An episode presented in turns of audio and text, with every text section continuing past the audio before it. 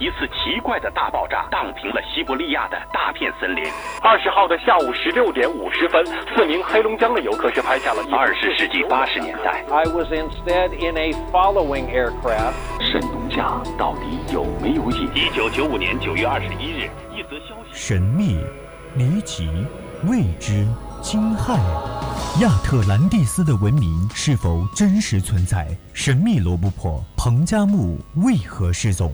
美人鱼这一物种又是否存在于地球？人类进程中未知事件究竟几多真真假假、虚虚实实？敬请收听《探索之旅》。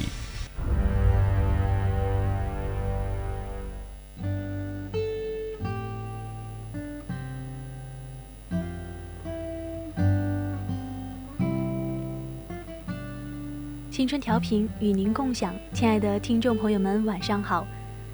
您现在收听的是 FM 一零零四川宜宾学院校园之声 VOC 广播电台，我是赵新明，很高兴又和大家见面了。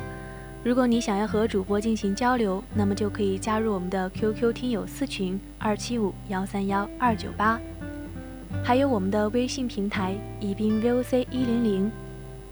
当然，你也可以在新浪微博上艾特 VOC 广播电台，期待你的加入。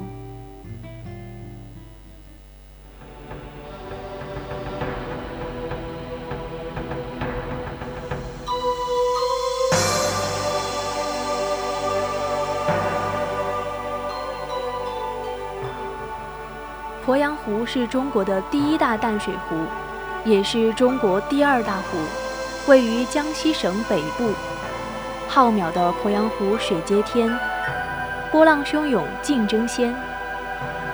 连江通海胸怀广，滋养生民岁复年。鄱阳湖上承接赣、抚、信、饶，修五河之水，下接长江。丰水季节波涛汹涌，浩瀚万顷，水天相连。但是，它也存在一片类似于百慕大的神秘水域。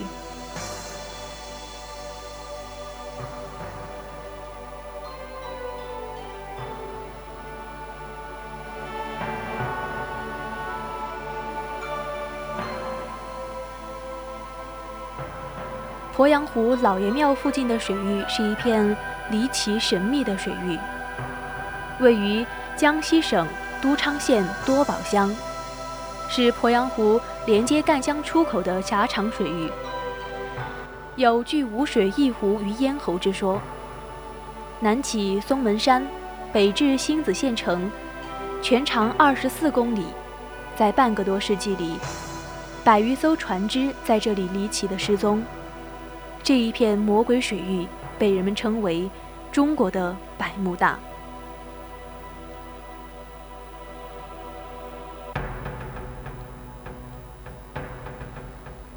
一九四五年四月十六日，两千多吨的日本运输船“神户丸号”行驶到江西鄱阳湖西北老爷庙附近水域时，突然无声无息地失踪。船上两百余人无一逃生。其后，日本海军曾派人潜入湖中寻找，下水的人中，除了山下低昭外，其他人员全部神秘失踪。山下低招脱下潜水服后，神情恐惧，接着就精神失常了。抗战胜利以后，美国著名的潜水专家爱德华·波尔一行人来到鄱阳湖，历经数月的打捞，一无所获。除了爱德华·波尔以外，几名美国潜水员再度在这里失踪。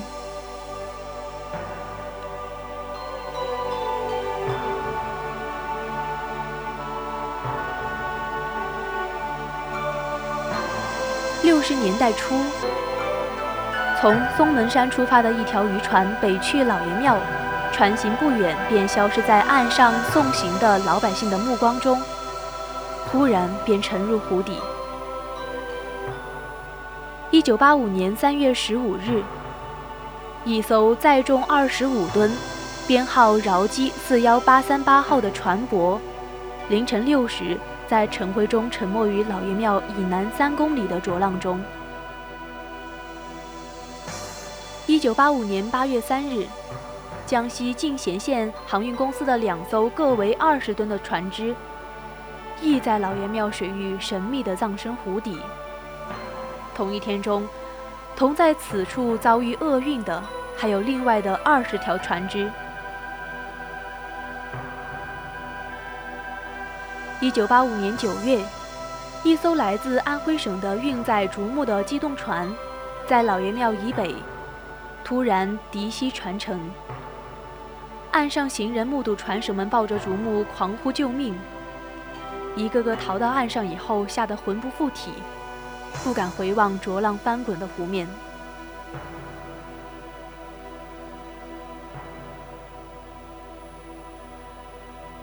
曾经夺去许多无辜的生命，毁灭过许多宝贵财富的鄱阳湖魔鬼三角，屡屡显露杀机，制造惨案的秘密究竟何在？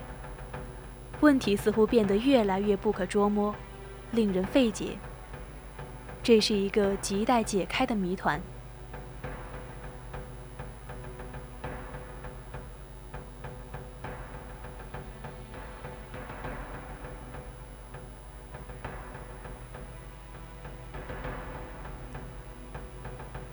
二零一三年三月十八日，中国首次内陆水域水下考古行动在鄱阳湖老爷庙附近展开。潜水员之前对磁感应最强的定位地点进行了勘察，并且发现了铁质部件。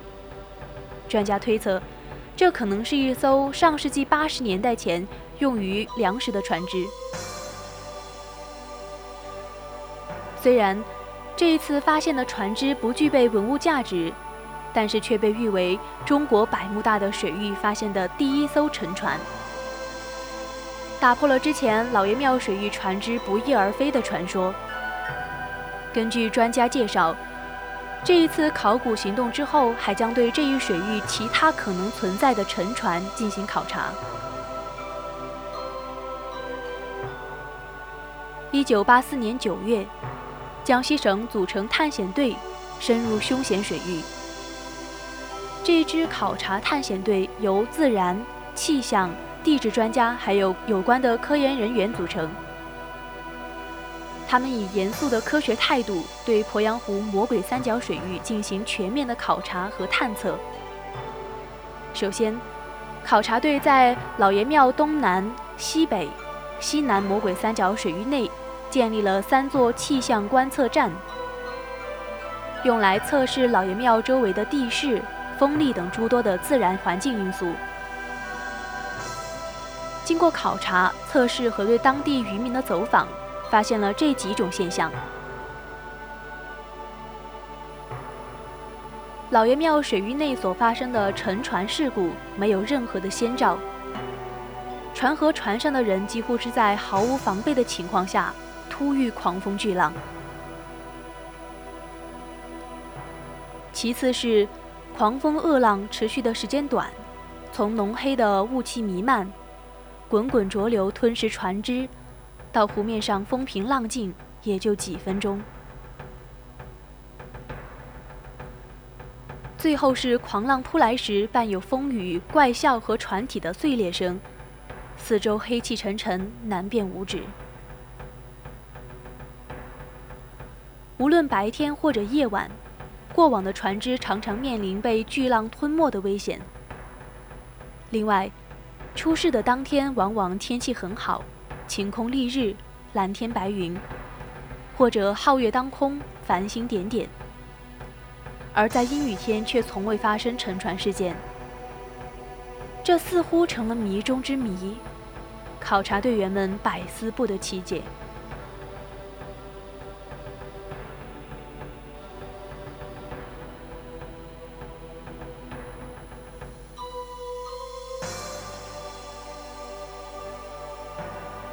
考察队从当地史料记载和流传在民间的传说故事中得知，落星山和隔岸遥遥相望的世星山，同是两千多年前一颗硕大的流星坠毁于此而形成的。另外，一起意外事件也引起当地人和考察队员的注意。七十年代中期，曾有人在鄱阳湖西部地区目睹了一块呈圆盘状的发光体在天空游动，长达八九分钟。当地人曾将以上情况报告上级有关部门，但是有关部门并没有做出建设性的解释，所以有人猜测。是因为飞碟降临了老爷庙水域，像幽灵在湖底运动，从而导致沉船不断。显然，这一猜测缺乏科学依据。二零一零年十月是中国最大的淡水湖鄱阳湖确定为国家水下文物普试试点。江西省将利用鄱阳湖枯水季节，开展对鄱阳湖区大规模的水下专项科学考察。二零一一年时，发现了大量明代中晚期的青花瓷和仿龙泉窑青瓷。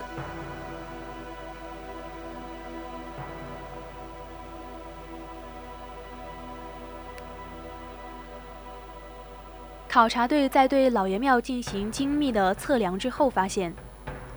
老爷庙的建筑正处在落星山的东西线上下正中，三角形的庙体、三个直角和平面锥相等，毫厘不差。这使得人们无论站在哪一个方向，都始终与老爷庙面对面。老爷庙的建立距今已有一千多年，这就让人猜测，这神秘的建筑是不是外星人所为？但也仅仅是猜测。缺乏科学的依据，因为无数古代的精妙建筑使得这一种猜测不攻自破。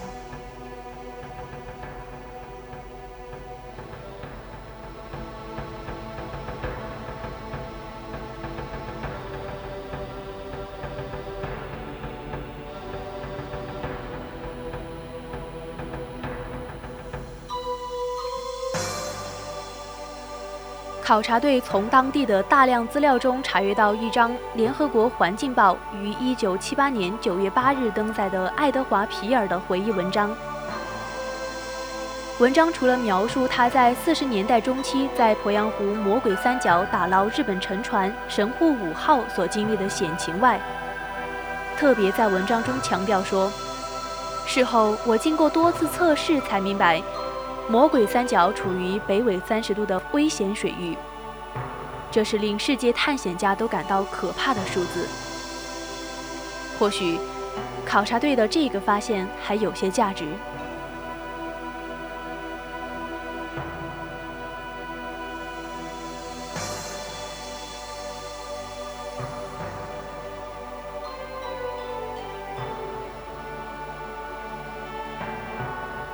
之前我们提到了北纬三十度，那么何为北纬三十度？大自然充满了一个个神秘的谜，在地球北纬三十度附近，有许多神秘而巧合的自然现象引起了人们的注意。北半球的几条著名大河，美国的密西西比河、埃及的尼罗河、伊拉克的幼发拉底河、中国的长江。都是在北纬三十度入海。地球上最高的青藏高原上的珠穆朗玛峰，和最深的西太平洋马尼亚纳海沟，也是在北纬三十度附近。山川怪异，奇观绝景比比皆是。举世闻名的钱塘江大湖、安徽的黄山、江西的庐山、四川的峨眉山，都是奇异幽深的神秘境界。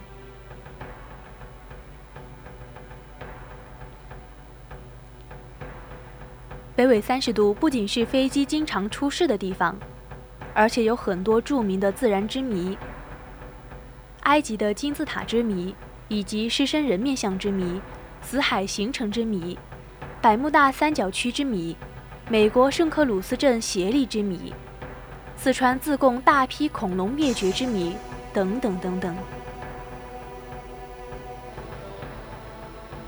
北纬三十度是那么的怪异奇绝，那么的扑朔迷离。为什么北纬三十度附近会有这些奇怪的现象？他们是偶然的巧合，还是某种内在的联系？这是无法猜透的谜。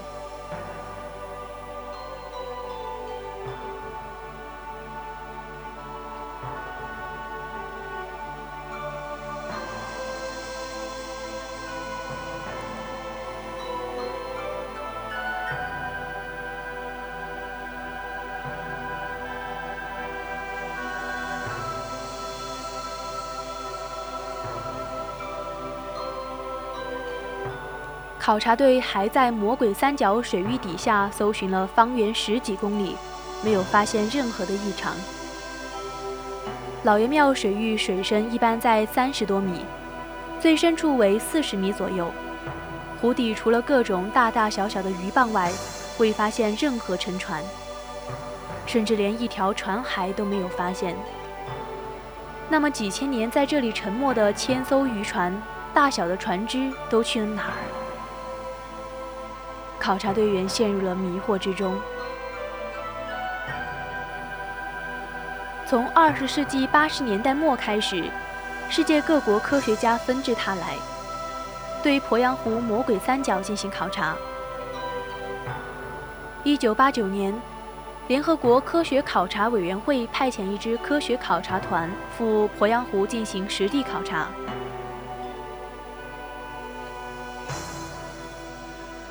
沉船事件不断发生，可却找不到船骸，这是为什么？老爷庙水域究竟有多少外天外来客？水域底部是否和昌巴山死湖相通？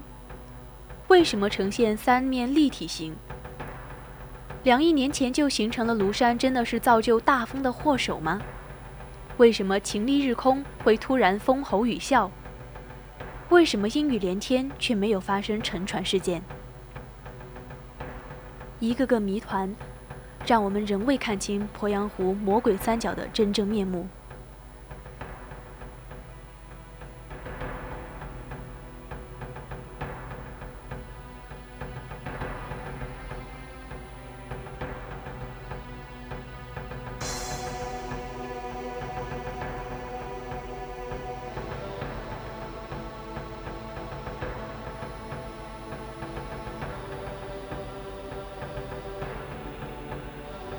老爷庙附近的水域最大风力达八级，风速可达每小时六七十公里，是江西之首。为了了解老爷庙附近水域神秘沉船之谜，江西省气象科研人员组成了专门的科研小组，在老爷庙附近设立了三座气象观测站，对该水域的气象进行了为期一年的观测研究。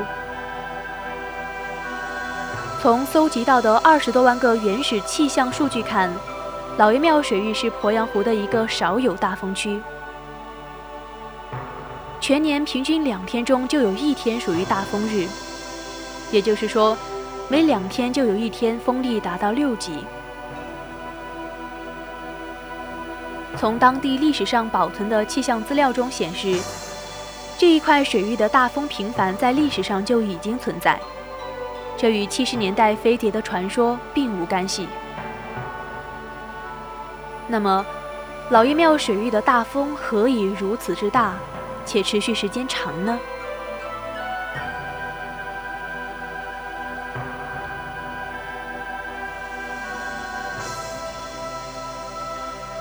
经过科学的调查证明，风景秀丽的庐山充当了制造大风的罪魁祸首。因为老爷庙水域最宽处仅为十五公里，最窄处却只有三公里，而这三公里的水面就位于老爷庙附近。在这一条全长二十四公里的水域西北面，傲然耸立着奇秀甲天下的庐山。庐山海拔一千四百多米，其走向与老爷庙北部的湖口水道平行。离鄱阳湖平均距离仅五公里。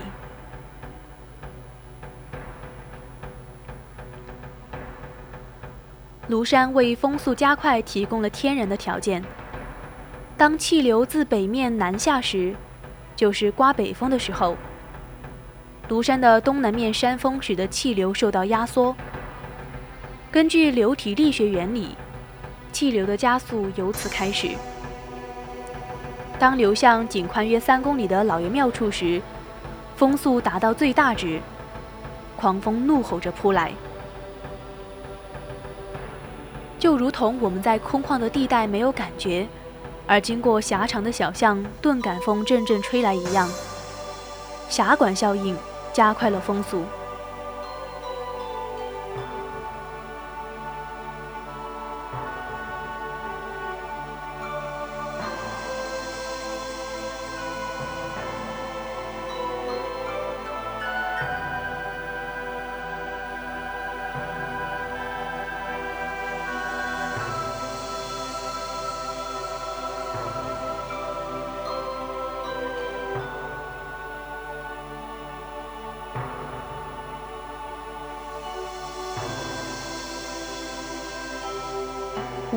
起浪，波浪的冲击力是强大的。经过计算，鄱阳湖水面刮六级大风时，也就是属于大风日，波浪高达两米。而此时，每平方米的船体将遭受六吨冲压力的冲击，也就是说，一艘载重约二十吨的船舶，其船侧面积按二十平方米计算。波浪对其冲击力达到了一百二十吨，超出船重量的五倍。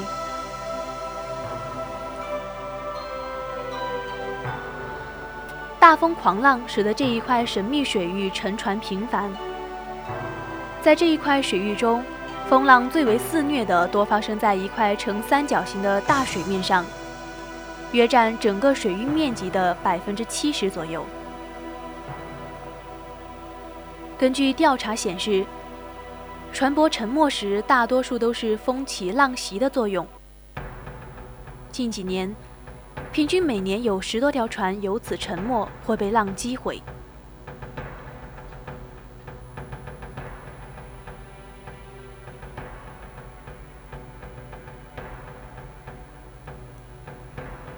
老爷庙水域的魔鬼三角之谜，可以说已经基本解开了。但似乎又未完全解开，因为这里面所涉及的水域底部的地形状态依然没有人去观测，而这不属于气象科研人员研究的范畴。这一切有待今后继续探究。